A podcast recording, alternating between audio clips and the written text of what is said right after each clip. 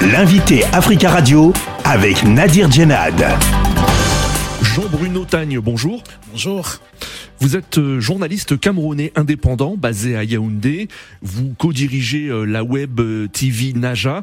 Vous avez écrit plusieurs ouvrages, dont euh, Accordé avec fraude de Aïdjo à Biya, Comment sortir du cycle des élections euh, contestées, un livre publié aux éditions Chabel, euh, donc une maison d'édition basée au Cameroun. Au Cameroun, cela fait 40 ans que Paul Biya est président de la République. En 1982, il recevait le pouvoir de son prédécesseur démissionnaire Amadou Aïdjo.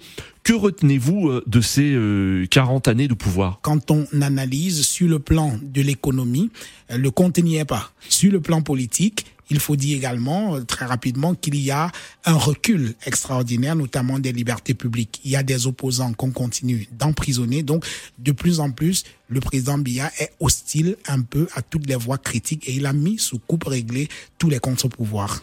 Comment expliquez-vous cette longévité politique? Rappelons qu'il est le doyen des chefs d'État africains. Le, président Biya euh, doit sa longévité à sa bonne connaissance du Cameroun, c'est-à-dire que il connaît très bien le Cameroun, il connaît très bien les Camerounais et il a une capacité manœuvrière qui est assez forte. Depuis tout ce temps, il a su euh, bien euh, jouer, euh, gérer les Camerounais comme sur un échiquier.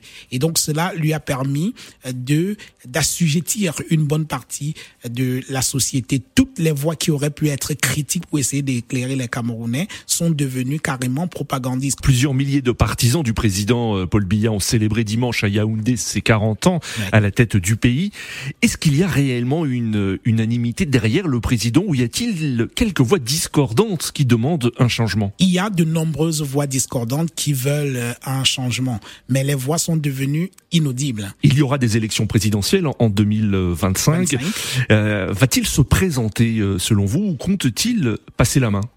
Alors, euh, comme à son habitude, le président Paul Biya ne laisse jamais rien paraître de ses intentions. Euh, le scénario est exactement le même depuis le retour au multipartisme. À chaque veille d'élection, c'est la même question qui se pose est-ce qu'il sera candidat? Alors, il faut vous dire que euh, lors de la dernière visite du président Emmanuel Macron au Cameroun, il y a un journaliste qui lui a justement posé une question sur son avenir et euh, de manière avec un peu d'humour, un peu comme s'il se moquait des Français et puis même du président Emmanuel Macron, il a dit qu'il a été élu en 2018 et pour un mandat de 7 ans. Il a dit, euh, il, j'ai déjà passé euh, 3 ou 4 ans, 7 moins 3 ou 4, vous voyez ce qu'il reste comme euh, euh, le temps qu'il me reste à passer au pouvoir. Et donc, le moment venu, je dirais si je vais rester au pouvoir ou si je vais rentrer euh, me reposer dans mon village. Donc, aujourd'hui, personne ne peut dire avec précision s'il sera ou non candidat à la présidentielle de 2025. À titre personnel, je pense que euh, il pourrait être candidat, même si depuis lors, il y a un autre acteur qui fait de plus en plus son entrée sur la scène, c'est son fils qu'on voit de plus en plus. Et lors des célébrations de son 40e, du 40e anniversaire de l'accession au pouvoir du président Paul Biya, on a vu des images inédites quand même de son fils dans une localité dans euh, le, la partie septentrionale du Cameroun, en tenue du mmh. parti au pouvoir, ce qui n'est pas quelque chose d'assez courant. Vous avez euh, euh, cité le, le, président français Emmanuel Macron. Est-ce que vous pensez que la longévité politique de Paul Biya est aussi liée au soutien constant de la France? Oui, la France, évidemment, est un allié euh, important, euh, déterminant d'ailleurs pour euh, le président Paul Biya pendant tout son règne. Et il faut se souvenir que le président Paul Biya s'était présenté comme le meilleur élève de la France. Donc la France, c'est un allié objectif du président Paul Biya. Quels sont pour vous les principaux défis du Cameroun d'aujourd'hui?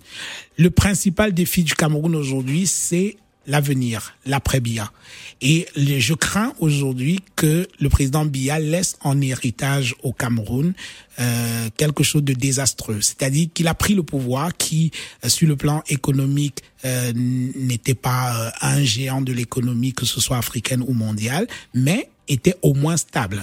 Il y avait une paix. Et pendant longtemps, pendant tout son règne, il a la paix a été un très très grand argument de campagne pour lui pour se maintenir. Sauf que cette, cette paix est sérieusement compromise depuis quelque temps avec la guerre dans les régions du nord-ouest et du sud-ouest qui dure depuis 2016. Et est-ce que cette guerre peut faire vaciller le, le régime de Paul Biya C'est une guerre qui euh, inquiète parce que euh, le pouvoir pensait pouvoir en finir très rapidement, sauf que malheureusement, il n'avait pas mesuré la capacité de résilience euh, des combattants sécessionnistes anglophones. Donc, il y a cette crise-là qu'il risque de laisser en héritage aux Camerounais. Il y a également, on observe, c'était quelque chose euh, d'assez euh, feutré jusque-là, mais la bataille de succession devient de plus en plus ouverte entre les apparatchiks du pouvoir et donc euh, ce sont des situations qui inquiètent. Et la plus grosse inquiétude également, c'est que le président Paul Biya a dirigé le Cameroun pendant 40 ans sans second.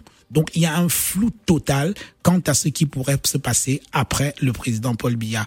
Sur le plan institutionnel, tout semble clair parce que normalement, s'il y a euh, vacances du pouvoir aujourd'hui, il devrait pouvoir être remplacé par le président du Sénat. Sauf que le président du Sénat, c'est un euh, vieux monsieur d'une euh, quatre-vingtaine et qui est aussi fatigué que le président Paul Biya. Donc personne au Cameroun n'imagine le président du Sénat en train d'assurer euh, la transition, ne serait-ce que pour un mois. Donc cela entraîne un véritable flou quant à l'avenir du Cameroun, l'avenir politique du Cameroun. Jean-Bruno Tagne, merci beaucoup d'avoir répondu à nos questions. Je rappelle que vous êtes journaliste euh, indépendant camerounais et écrivain également. Vous êtes basé à Yaoundé. Vous co-dirigez la web TV Naja. Vous avez écrit plusieurs ouvrages, dont Accordé avec fraude de Aïdjo Abia, Comment sortir du cycle des élections contestées, un livre publié aux éditions du Chabel.